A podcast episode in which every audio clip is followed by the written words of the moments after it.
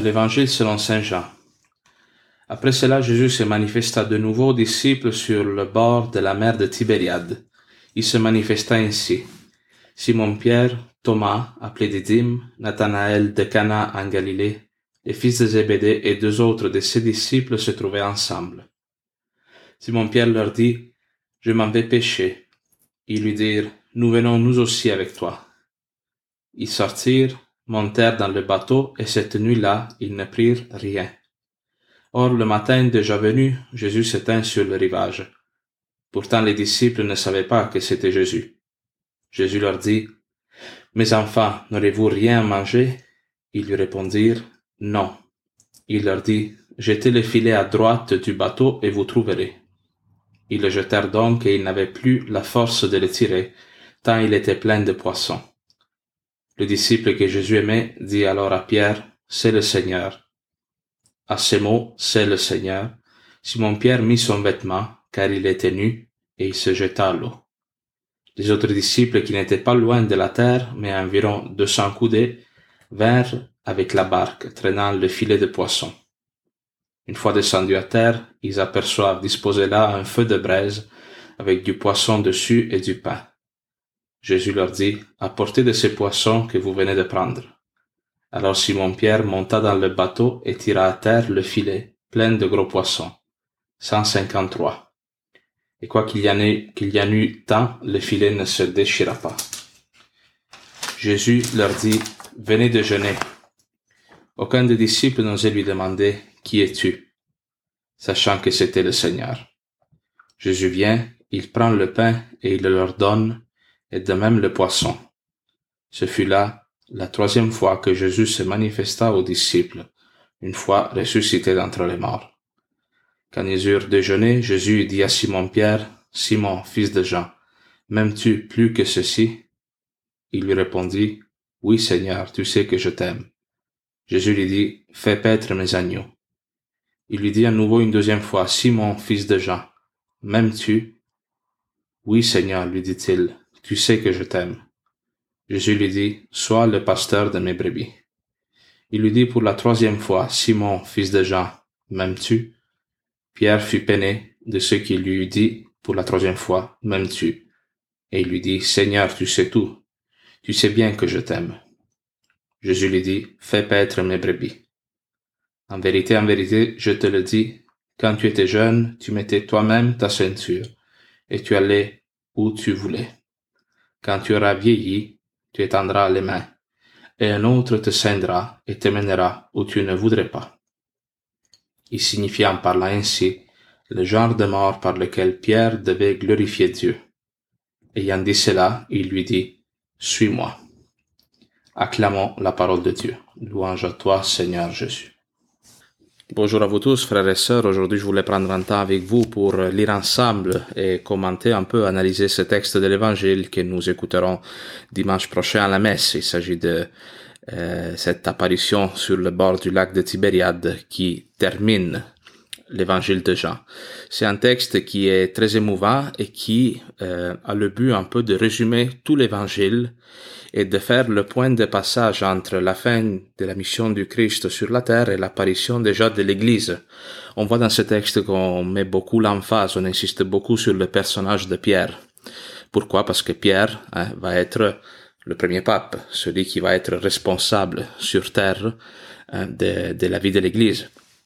Alors on insiste beaucoup sur l'autorité que le Christ lui donne, qu'il lui avait déjà donnée au primat de Pierre, hein, lorsque le Christ lui dit tu es Pierre, sur cette pierre je vais bâtir mon église, mais aussi euh, cette profession de foi renouvelée que le Christ demande à Pierre lui confère aussi une autorité. Hein. Pierre est appelé à aimer Jésus-Christ plus que tous les autres, on dit dans ce texte, avoir une proximité encore plus grande avec lui. En tout cas, on va y arriver par étapes cette partie finale du texte. Euh, il s'agit d'une euh, probablement d'une appendice d'une partie qui était écrite pour terminer donc euh, l'évangile et qui rappelle euh, tous les événements du passé. Pourquoi? Qu'est-ce qui se passe dans ce texte? Euh, On voit Pierre hein, et les apôtres qui, après la résurrection du Christ, ils ont déjà vu le Christ ressuscité, mais ils attendent, ils attendent de recevoir une mission, disons. Ils attendent de savoir qu'est-ce qu'ils doivent faire, comment ils doivent bouger. Et dans cette attente, Pierre retourne à sa vieille vie. Moment donné, il dit, je m'en vais pêcher, au verset 3. Ils lui dirent, nous venons nous aussi avec toi. Ils sortirent, montèrent dans, le bateau et cette nuit-là, ils ne prirent rien. Euh, cet élément de Pierre qui retourne à la pêche, c'est quelque chose de assez grave. Hein. C'est une, image, une action qui indique une sorte de manque de sens de la vie de Pierre. Pourquoi Pierre doit retourner à son ancienne vie? Parce que probablement il ne voit plus le sens de ce qu'il doit faire maintenant. Il ne comprend plus le fil logique des événements, le plan que Dieu a et qui se déploie dans le quotidien de sa vie. Cela est encore plus grave, disons, parce que Pierre, il fait comme marche arrière. Il fait vraiment un retour dans le passé. Parce que quand Jésus-Christ se manifeste aux apôtres la première fois, hein, euh, par exemple, dans Matthieu 4, 19, il dit, venez derrière moi, je vous ferai pêcheur d'hommes. Et eux, tout de suite, laissent leur filet, laissent leurs parents, laissent leur barque, laissent la pêche et suivent Jésus-Christ.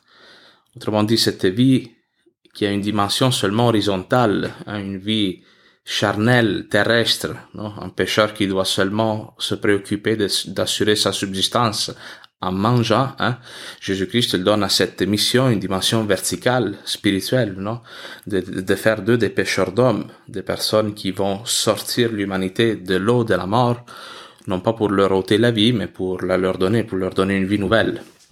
Hein, d'ailleurs, euh, autant les apôtres, les disciples doivent sortir l'humanité de l'eau, qui est une image de la mort, autant le Christ leur donne une mission de les plonger dans l'eau du baptême. Hein. C'est ça, c'est le premier mandat que Jésus-Christ donne à l'Église. Baptisez-les au nom du Père et du Fils et du Saint-Esprit. Apprenez-leur tout ce que je vous ai enseigné. Mais bref, euh, on comprend que cette action de Pierre n'est pas sans valeur et chargée d'une signification de, de rénonciation de son lien avec Jésus-Christ. Pierre qui a déjà régné Jésus-Christ pendant la Passion, il retourne à sa vieille vie. Et on voit que euh, les apôtres ne font pas un acte qui est selon la volonté de Dieu. Pourquoi? Parce qu'il n'y a pas de fruit. Il y a beaucoup de textes dans la Bible, non comme le psaume 127, qui dit si le Seigneur ne construit la maison, les travailleurs travaillent en vain. Et même Jésus-Christ, il dit dans Jean chapitre 15, les versets de 4 à 6, comme le sarment ne peut porter du fruit s'il ne reste accroché à la vigne, ainsi vous, vous ne pouvez pas porter du fruit si vous ne restez accroché à moi, non? Il dit sans moi, vous ne pouvez rien faire. Nous, des fois, même en église ou dans notre vie quotidienne, dans la vie de couple, on voit qu'on peut se fatiguer pour plein de choses, non? Et, mais quel est le critère du discernement pour savoir si nous faisons quelque chose qui est selon la volonté de Dieu? Ben, Jésus-Christ lui-même, il dit que l'arbre, on le reconnaît à ses fruits. Alors, c'est sûr qu'il y a des temps où nous sommes invités à la patience. Dans l'évangile aussi, on dit que on compare le royaume de Dieu à un cultivateur qui plante une semence et il attend, il attend que cette semence porte du fruit. Mais en même temps, euh, c'est un signe clair hein, de notre action. Est-ce que notre action est bénie par Dieu ou pas? Au fruit que ça porte. Alors, nous, lorsque nous nous mettons dans un chemin de la sequela Christ, de suivre Jésus-Christ, comme justement Jésus va le demander à Pierre à la fin de l'évangile, on peut essayer de euh, voir dans cela un critère de discernement. Est-ce que le Christ bénit mon action, bénit ma parole, bénit mon initiative? Des fois, on peut avoir aussi un désir bon, des initiatives qui sont euh, justes, hein, mais qui peut-être n'ont pas été prévues par Dieu dans le temps historique que nous vivons. Et alors là, pas de fruits.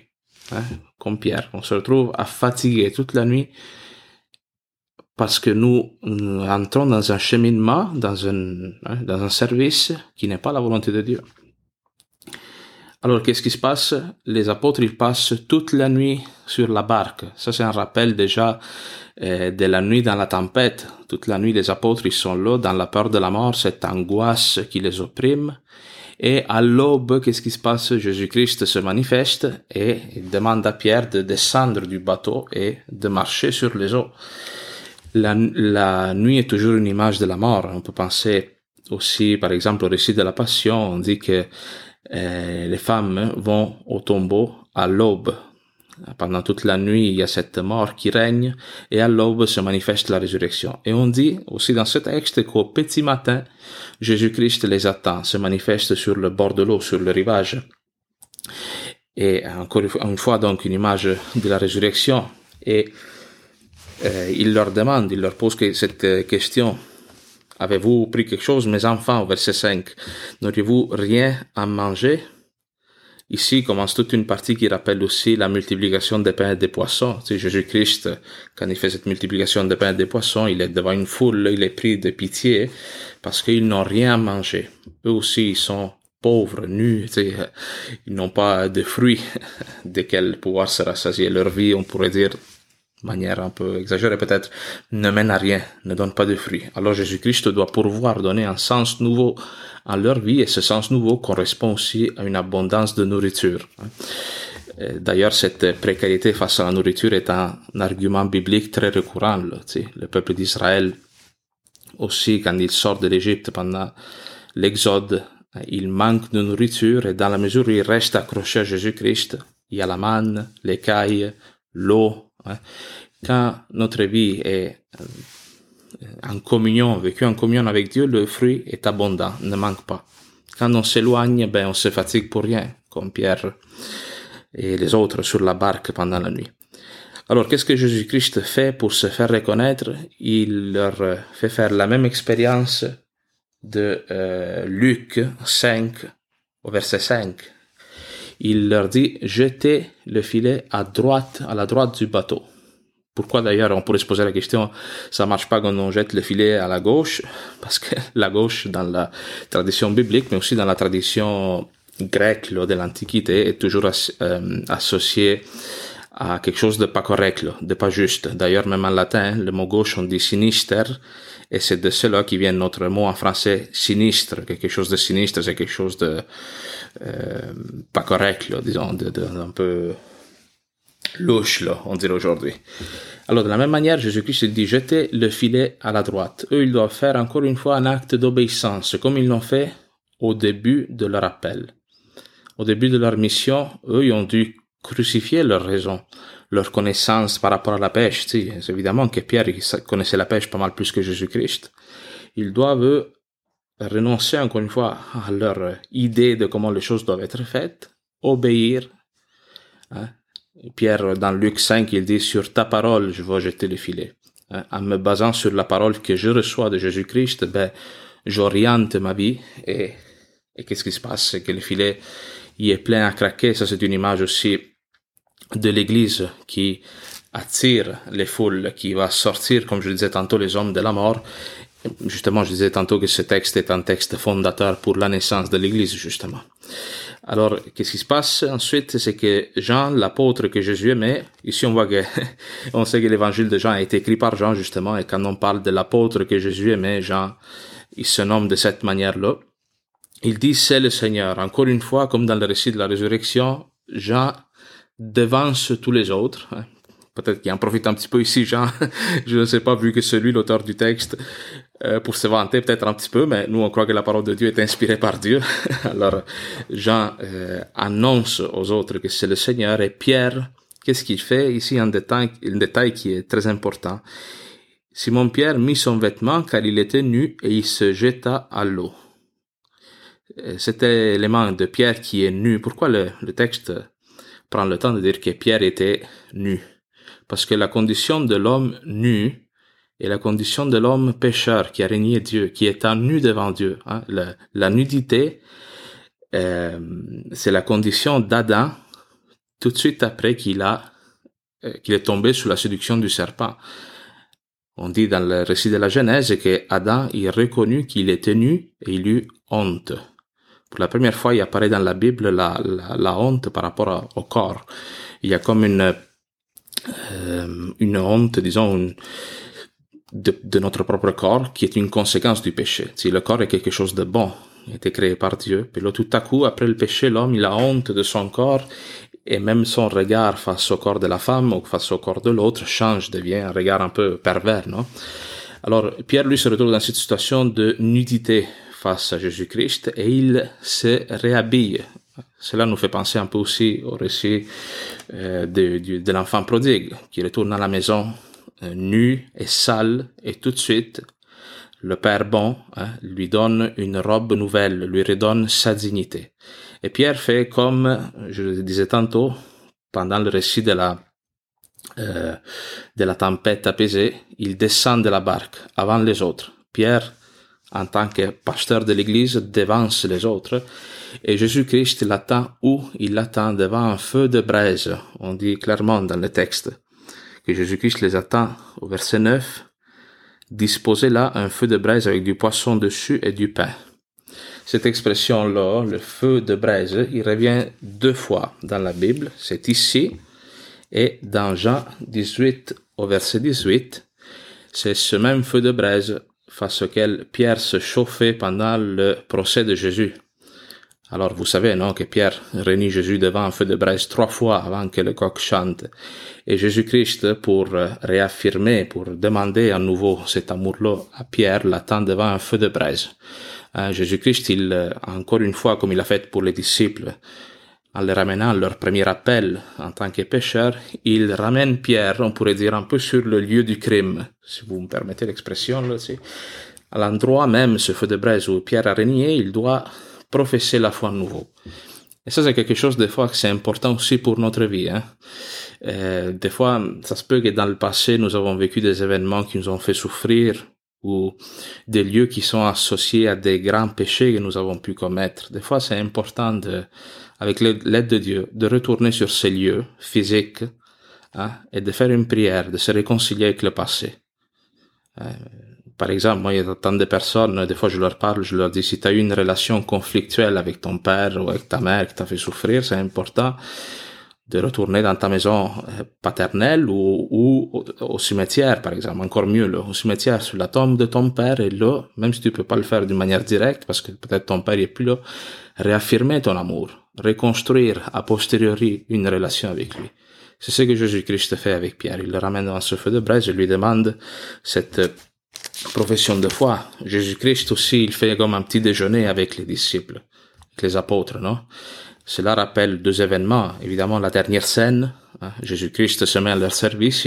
on dit dans le texte qu'il leur sert le pain et le poisson, mais en même temps, le pain et le poisson rappellent justement la multiplication des pains et des poissons. À ce moment-ci, un détail est assez curieux dans le texte. On dit que dans le filet, il y a 153 gros poissons et il y a eu toutes sortes d'interprétations, surtout de la part des pères de l'Église. Il y a Saint Jérôme, par exemple, qui disait que ce 153 est un symbole d'universalité parce que au premier siècle, quand l'évangile de Jean a été écrit, on, on connaissait 153 sortes de poissons différentes. Euh, pour Cyril d'Alexandrie, c'est un symbole de l'Église parce que lui dit 100 est le chiffre des païens, 50 du reste d'Israël et 3 de la Trinité, etc. Mais en gros, peu importe l'interprétation qui était donnée, ce 153 indique une plénitude, une totalité. Donc l'Église qui attire à elle toute l'humanité.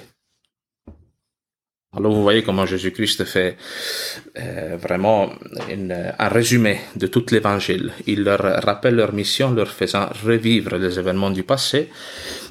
Et cela est une, un élément fondamental de notre foi, parce que la foi chrétienne, c'est vivre la révélation de Jésus-Christ.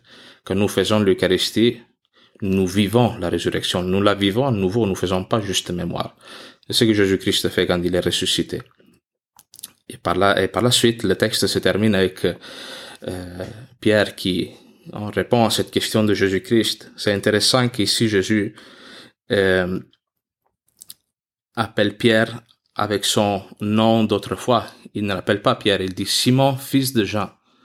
Hein, Pierre, lui, le mot, le nom Pierre avait été donné à Simon par Jésus-Christ pour indiquer sa nouvelle mission de pierre, de pierre angulaire sur laquelle l'Église va être bâtie, non? Mais on l'a vu comment Pierre, il a voulu retourner à sa vie, à sa vie ancienne, sa vie de, de pécheur. Alors Jésus-Christ, il va le chercher dans cette condition qu'il avait laissée, en l'appelant Simon, fils de Jean, pour le ramener à son rôle de, Pierre. Fais paître mes brebis. Hein. alors Pierre ici reçoit cette mission d'être pasteur, pasteur pour tous les autres. Et à la fin, il y a cette phrase au verset 19 qui, moi personnellement, me touche beaucoup. Il dit, verset 18, En vérité, en vérité, je te le dis, quand tu étais jeune, tu mettais toi-même ta ceinture et tu allais où tu voulais. Quand tu auras vieilli, tu étendras les mains et un autre te scindra et te mènera où tu ne voudrais pas. Il signifie en parlant ainsi le genre de mort par lequel Pierre devait glorifier Dieu. Ayant dit cela, il lui dit, suis-moi. Jésus-Christ demande euh, à plusieurs reprises dans les évangiles qu'on le suive. Notre exemple, c'est dans Marc 10 au verset 21, quand Jésus demande au jeune homme riche hein, de tout quitter, de laisser ses biens, de les donner aux pauvres, et ensuite il lui dit, viens et suis-moi.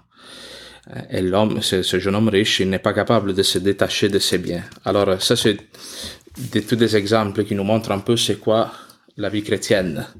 La vie chrétienne a toujours en elle une, euh, comme je disais solo, il y a un aspect crucifiant. Suivre Jésus-Christ, c'est suivre Jésus-Christ sur la croix. Mais pas en pure perte, c'est s'unir à lui dans sa mort pour participer à sa résurrection. C'est pour cela qu'on dit dans le texte, quelqu'un te et te mènera où tu ne voudrais pas aller. Ça veut dire que quelqu'un va attacher Pierre, il va l'amener vers sa mort. On sait que Pierre va mourir justement crucifié. Il va suivre Jésus-Christ même dans la même, la même mort, non? Et ce passage-là de, sa, de, de notre propre volonté à la volonté de quelqu'un d'autre, ça constitue le passage à la foi adulte.